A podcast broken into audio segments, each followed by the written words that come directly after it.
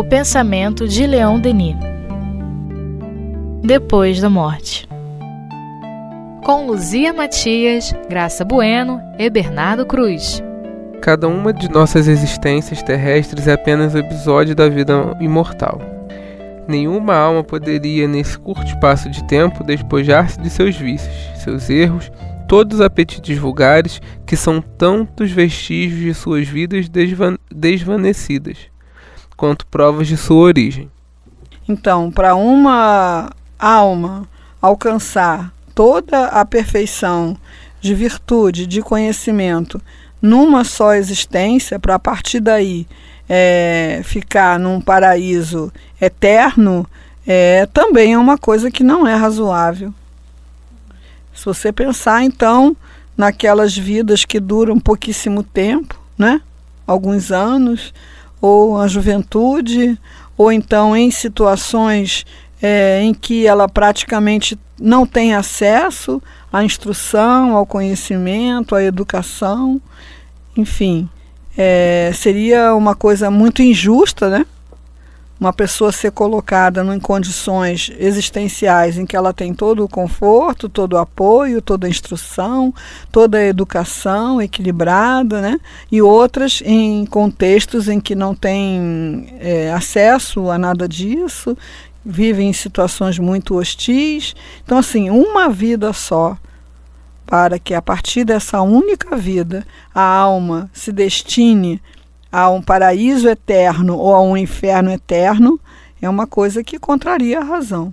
Então, a pluralidade das existências, a, a reencarnação, justamente atende a esse essa visão de criação em contínuo processo de evolução.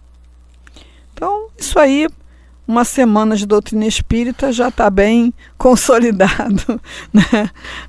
Nos corações, a gente acha que pode seguir. Medido o tempo que foi necessário à humanidade desde sua aparição sobre o globo para chegar ao estado de civilização, compreenderemos que para realizar seus destinos, para ascender de claridades em clar claridades para o absoluto, para o divino, seria necessário para as almas períodos sem limite, vidas sempre renascentes. É, se a gente pensar então mesmo né, em todos uh, os povos que viveram em épocas muito primitivas, muito, muito bárbaras né, da humanidade, como é que uma alma vivendo, na, sei lá, na idade da pedra, ia dar conta de é, decidir a sua eternidade? Então é preciso que a gente é, tenha uma visão da reencarnação para dar sustentação a essa possibilidade de evolução constante. Né? A pluralidade das existências pode sozinho explicar a diversidade dos caracteres, a variedade das atitudes, a desproporção das qualidades morais, em uma palavra, todas as desigualdades que chamam nossa atenção. As desigualdades chamam sua atenção, Gracinha? Muito chama a minha atenção. Tem coisas que eu não concordo, que eu tenho que segurar a minha onda. Né? As desigualdades. É, é. É, não concordo com uma série de coisas que está acontecendo ao meu redor, né, no planeta, mas a gente vai fazendo o que nos cabe, né, o melhor. E, e vai amparando ali, aqui. Assim, por exemplo, como é né? que é, dos filhos de uma mesma mãe, de um mesmo pai, ah. que passaram pelo mesmo processo de educação, né? Tem um que se adapta legal às regras, né? É, que dá uma orientação legal para sua vida. É, e tem não. outro que vai para um descaminho. E vai, vai para o descaminho. Esse descaminho que toma o rumo porque ele quer pelo livre-arbítrio dele. É. Ah, olha, eu vou te dizer uma coisa, não é fácil não. não é Enfim, é fácil que a gente tem é. vontade de pegar uma cordinha e puxar, mas não dá, né? São mas assim. a gente vai conversando é. com Deus, pedindo um amparo, né? compreendendo porque o outro é assim. Então, por, por que, que, que, o outro é, é assim? assim? Por que, que o outro é assim? Ah, ele é assim porque ele já traz nas outras reencarnações dele as vivências né, anteriores. Então é dado nessa reencarnação para que ele melhore. Mas mesmo que ele está no meio, é, vamos colocar assim, né, aquele que é dependente químico, mesmo que na família não exista isso, a família mais ou menos equilibrada, não tem nada dessas coisas, mas aquela alma que a gente ama busca. tanto busca, mas por quê? Né? Então, assim, provavelmente uma situação uma de vidas história, passadas em que a família história. ou tem um compromisso ou se voluntariou para auxiliar esse espírito, né? Fala, Bernardo. Não, é, é muito. É muito bacana quando o Denis fala isso, porque realmente a gente passa a, a não ter mais dúvidas, né? Ou quando tem muito poucas, né? Em relação. Quando a gente toma conhecimento, né? Da, da questão da reencarnação, né? Ou quando a gente. Mesmo, né? Muito tempo na doutrina espírita, dá aquela é, aquela patinada e, e, esquece né, dessa, dessa questão e começa a ter uns questionamentos meio, meio distorcidos né, sobre a, a, a justiça divina, né, sobre coisas bobas, né, o que, que eu estou fazendo aqui, como é que eu escolhi esse tipo de pessoa, né, eu não posso ter escolhido isso, eu merecia coisa melhor, né, e a gente acaba depois percebendo que é, né? é não é bem assim, né? Porque foi realmente a gente que escolheu, realmente está, é, pedimos, né? Na grande maioria das vezes pedimos essas, essas oportunidades, né? E aí só a reencarnação para poder explicar até mesmo é. o que é, a gente encontra e ver outras pessoas tendo um questionamento muitas vezes parecido com esse que eu falei aqui agora, né? De de, de, não de uma não aceitação dos fatos, né? E a reencarnação vem vem é, trazendo pra gente essa questão de é, reparação da lei, né? E isso é, é, é uma das uma das é, um dos braços fortes da, da reencarnação, né? Essa reparação, além de, de outras, né? Como também de, a gente pode dizer que a questão da, da própria misericórdia divina a gente usar isso como uma, um aprendizado para nossa Até vida. porque né? a reparação ela é, é necessária à paz do espírito, né? Porque quando você erra, você erra por ignorância do alcance daquele seu erro, do que aquele seu erro provoca na alma do outro, na no contexto social. Então, quando você adquire consciência das consequências daquele seu erro, você não tem paz enquanto você não repara. Então a reparação não é um castigo, né? A reparação é uma necessidade do espírito para, para ter paz.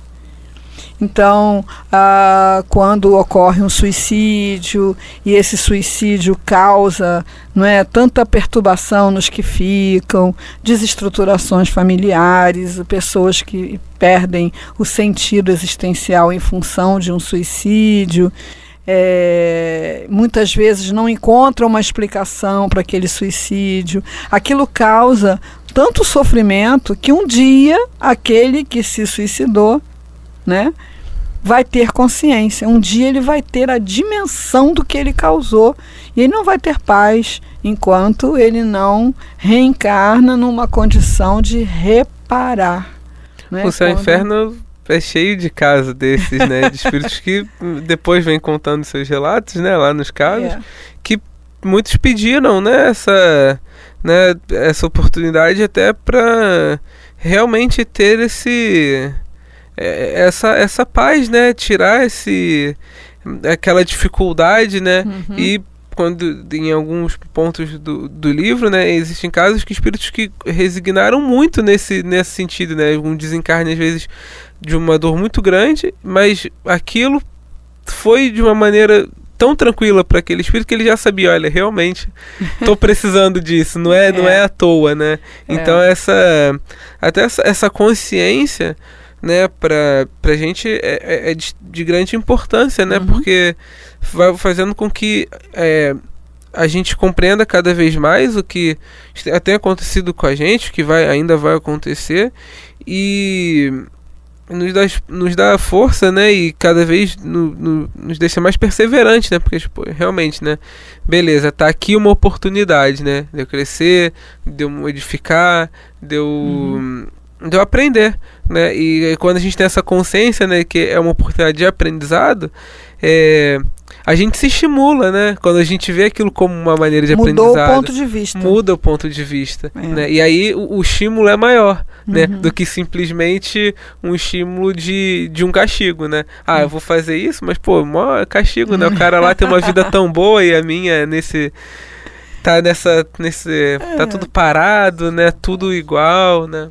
É. Então, assim, a, a, a, reencarnação é essa possibilidade, né, a pluralidade das existências, só ela mesmo explicar, para explicar a diversidade que, a, que existem de caracteres, de destinos, de qualidades, de tudo isso, porque cada espírito está aí unido, junto, num contexto reencarnatório, mas cada um tem a sua bagagem, a sua história, né? Sim. Vamos seguir. Fora dessa lei, perguntar-se-ia em vão porque certos homens possuem o talento, nobres sentimentos, aspirações elevadas, enquanto tantos outros só têm em partilha, em partilha a tolice, paixões vis e instintos grosseiros. É, quem é que vai responder isso? A sorte ou o azar? né? Então, por exemplo, o Steve Jobs é um cara de muita sorte. né? Cara de muita sorte, um gênio, né? Simplesmente um gênio, né? Como tantos outros aí, Einstein, nossa, uma sorte que os neurônios dele ali, né? Ao acaso, né? Criaram essas mentes brilhantes.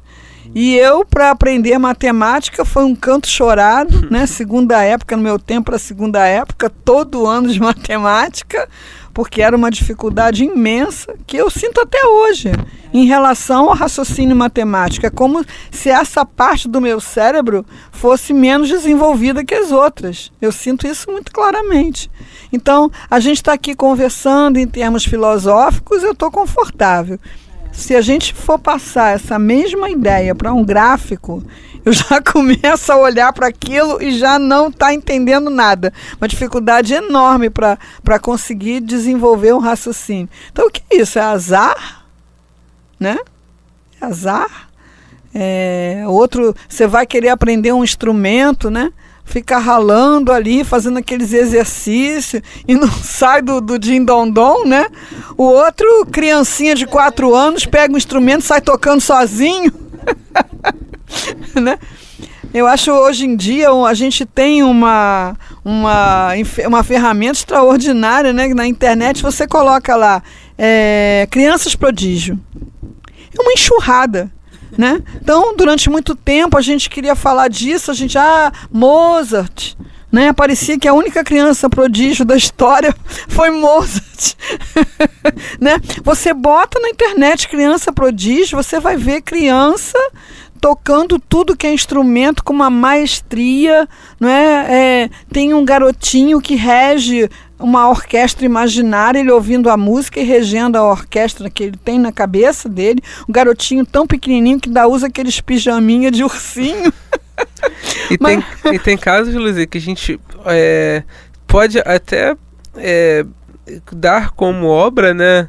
De uma sorte, mas esses dias eu procurando também coisas do tipo, né? Questões relacionadas até propriamente à matemática. E isso apareceu de sugestão para mim um vídeo de um garoto no interior do interior do sertão, aqui no Brasil, onde condições são muito, muito precárias, né? De falta uhum. d'água, até mesmo da própria escola, que mal sabe ler, mas que domina os números super bem.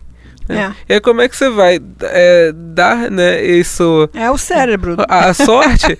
se, por que que deu só sorte na questão dos números e não no resto da vida, né? O que seria principal, né? É. E a gente pode começar, a partir desse momento, tirar essa, essas... Exatamente, porque sem a questão da reencarnação, a única resposta é sorte ou azar. É. Né? E como você falou, sorte numa coisa, mas um bruto azar no outro, né? Então, não existe resposta, como Leon Denis fala aí. Fora dessa lei, pergunta-se em vão o porquê desses talentos ou da falta de talento, né? É, uns só têm a tolice, as paixões vis e os instintos grosseiros, né? Como ponto de partida.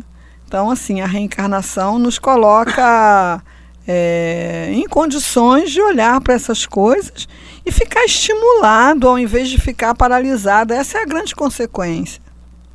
Então, assim, se eu me aplicar nessa coisa que eu hoje tenho dificuldade, é, no futuro eu não vou ter essa dificuldade.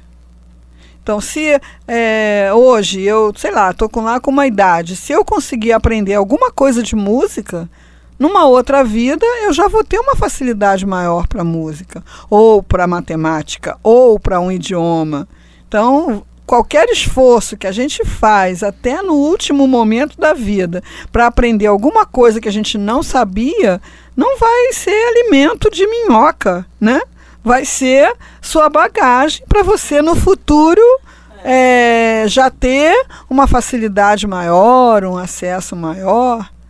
Em um livro do Simonetti, né, que aqui acho que é o primeiro, Atravessando a Rua, que ele fala de um velhinho, né, que foi aprender a tocar violino.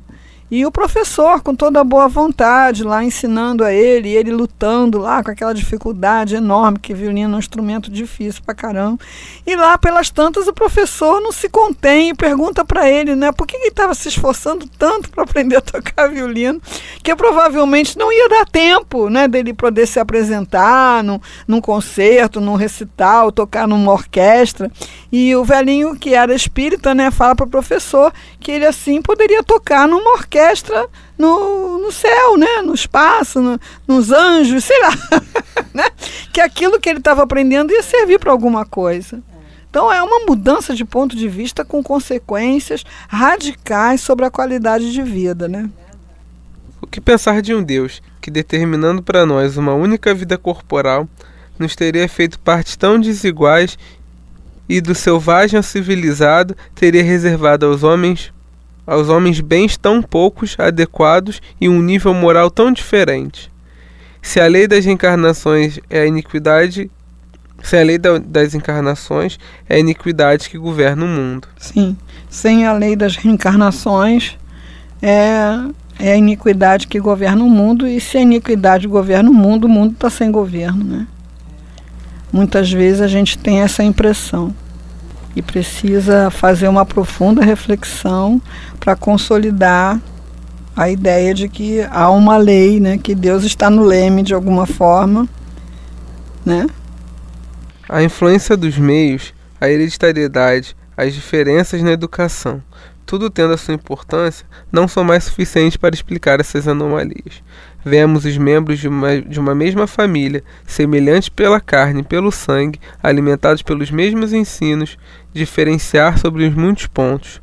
Homens excelentes tiveram monstros como filhos, por exemplo. Marco Aurélio, que produziu cômodo, cômodo e personagens célebres e estimados saíram de pais obscuros e desprovidos de valor moral. É, isso a gente já estava conversando sobre isso, né? Falando das famílias e das diferenças que existem nos mesmos núcleos que compartilham o mesmo material genético, a mesma educação, o mesmo ambiente sociocultural, né? Se tudo começasse por nós com uma vida atual, como explicar tanta diversidade nas inteligências? Inteligências, tantos graus na virtude ou no vício, tantos degraus nas situações humanas. Um mistério impenetrável pairaria sobre esses gênios precoces, sobre esses espíritos, espíritos prodígios, que desde sua infância lançaram-se com ímpeto nas veredas da arte e da ciência, enquanto tantos jovens empalidecem no estudo e permanecem medíocres, apesar dos seus esforços. É. Parece que está concordando com a gente, né? Porque a gente já foi avançando aqui na reflexão e já tocamos em todos esses pontos. Todas essas obscuridades se dissipam diante da doutrina das existências múltiplas. Os seres que se distinguem pelo seu poder intelectual ou suas virtudes viveram mais, trabalharam mais, adquiriram uma experiência e aptidões mais vastas. Se a gente fizer assim um exercício de lembrança da nossa infância, a gente poderá, de repente, é, se lembrar de coisas que a gente aprendeu com facilidade, de situações que a gente buscou e que não faziam parte do contexto familiar, é, de coisas que, por outro lado, a família compartilhava, mas que a gente não sentia afinidade por aquilo, é, de coisas que outras pessoas da família é, aprendiam com certa facilidade, que para nós representava uma dificuldade é, muito grande talentos que a nossa mãe tinha e que a gente não conseguiu desenvolver, ou então talentos que a gente tem que os nossos pais, nem avós, nem tios, nem ninguém apresentou antes.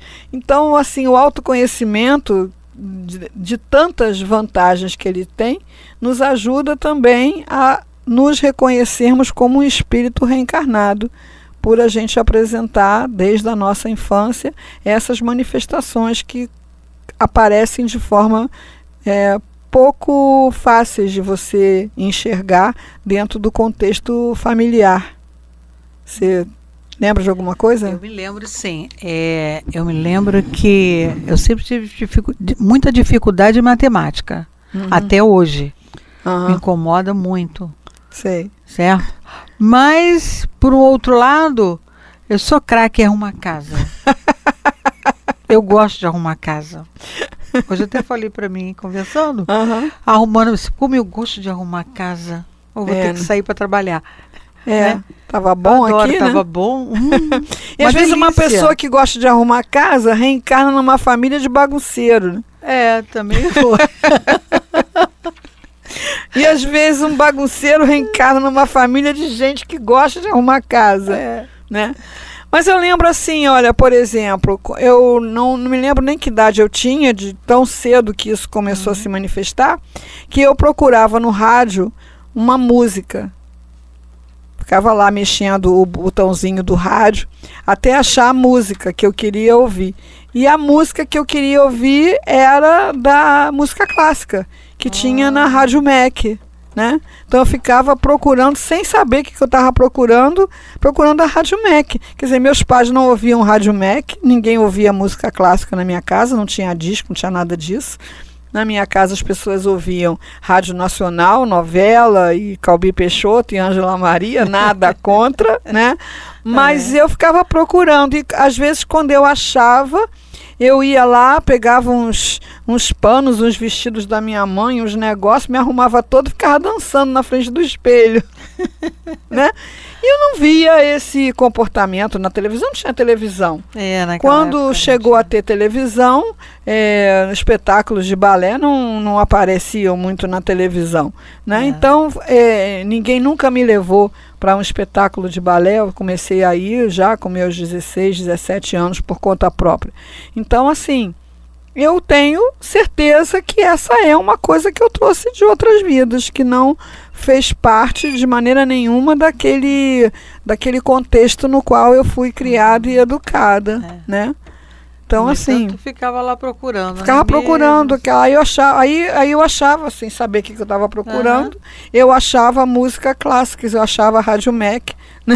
É. E ficava lá pulando na frente do espelho. então a gente. Legal. Essas coisas vão fazendo a gente. Né? Por exemplo, inglês também eu aprendi muito fácil. Tudo que a professora falava na aula fazia muito sentido para mim. Então foi como se eu fosse me lembrando. Aí eu deduzi que eu tinha muita facilidade para línguas.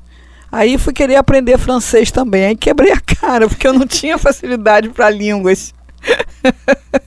eu tinha algum é, gancho né, na minha memória para o inglês, porque para o inglês as coisas parecia assim que eu estava mesmo me lembrando. A sensação era essa, né?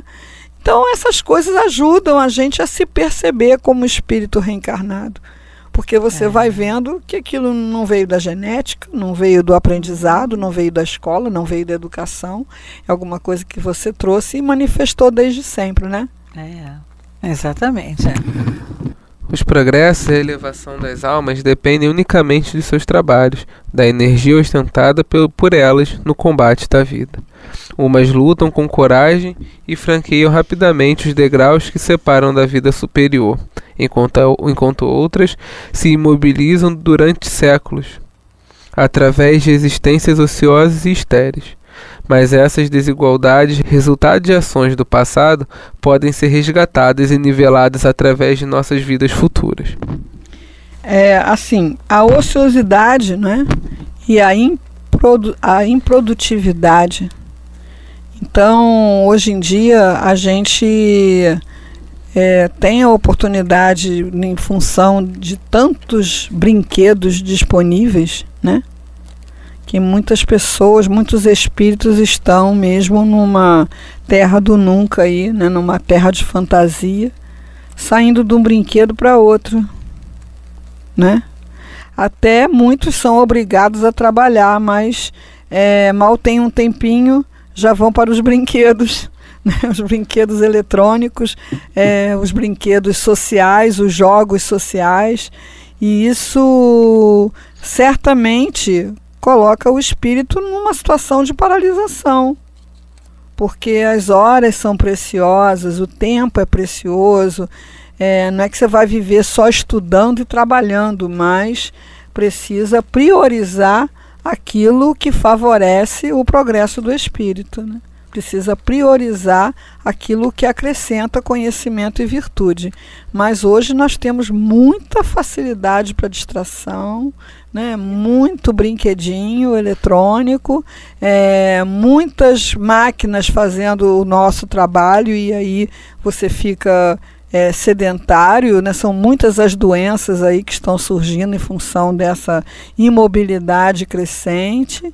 É, fora aquelas pessoas, como ele diz aqui, que se imobilizam não só na ociosidade, na esterilidade, se imobilizam mesmo na acomodação, no desânimo, na desistência e vão vivendo um, um dia depois do outro, é, sem sentirem entusiasmo por nenhuma ideia, por nenhuma proposta, por nenhuma causa, sem se empenharem com alma em nenhuma, nenhum projeto, nem pessoal, nem social.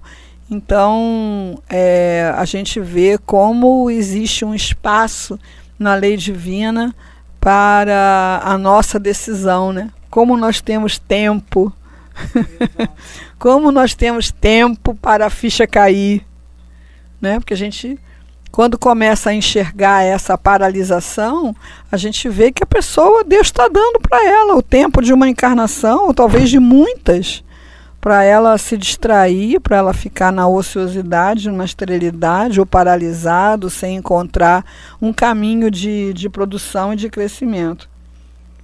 Então ele fala que isso é, certamente será resgatado ou nivelado nas vidas futuras.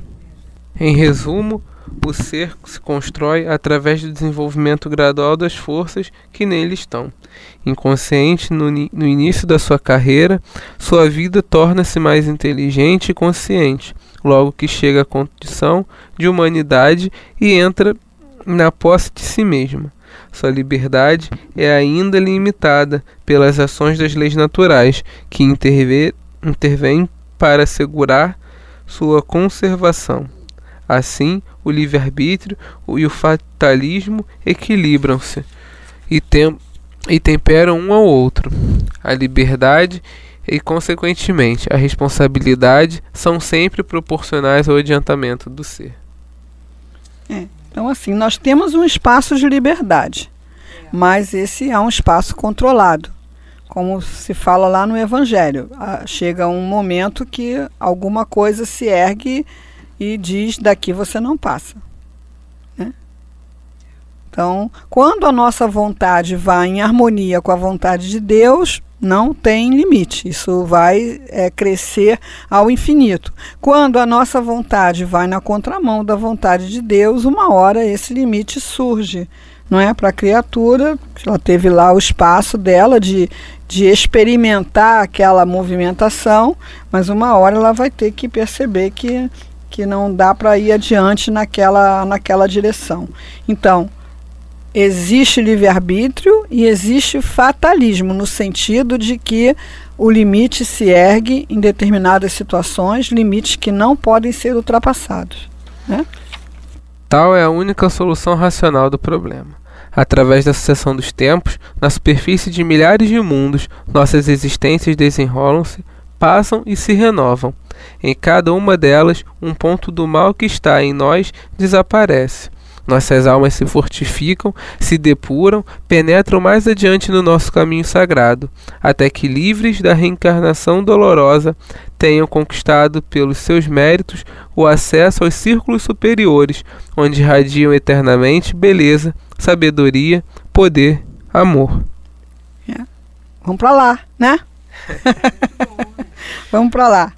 Essa, esse é o, o fechamento de ouro né, desse, desse capítulo, né, sobre a pluralidade das resistências, a reflexão sobre a reencarnação, que é o mecanismo pedagógico, vamos dizer assim, que nos conduz a essa situação da qual a gente já tem a intuição, já tem o desejo, já tem a aspiração, que é da beleza, da sabedoria, do poder e do amor.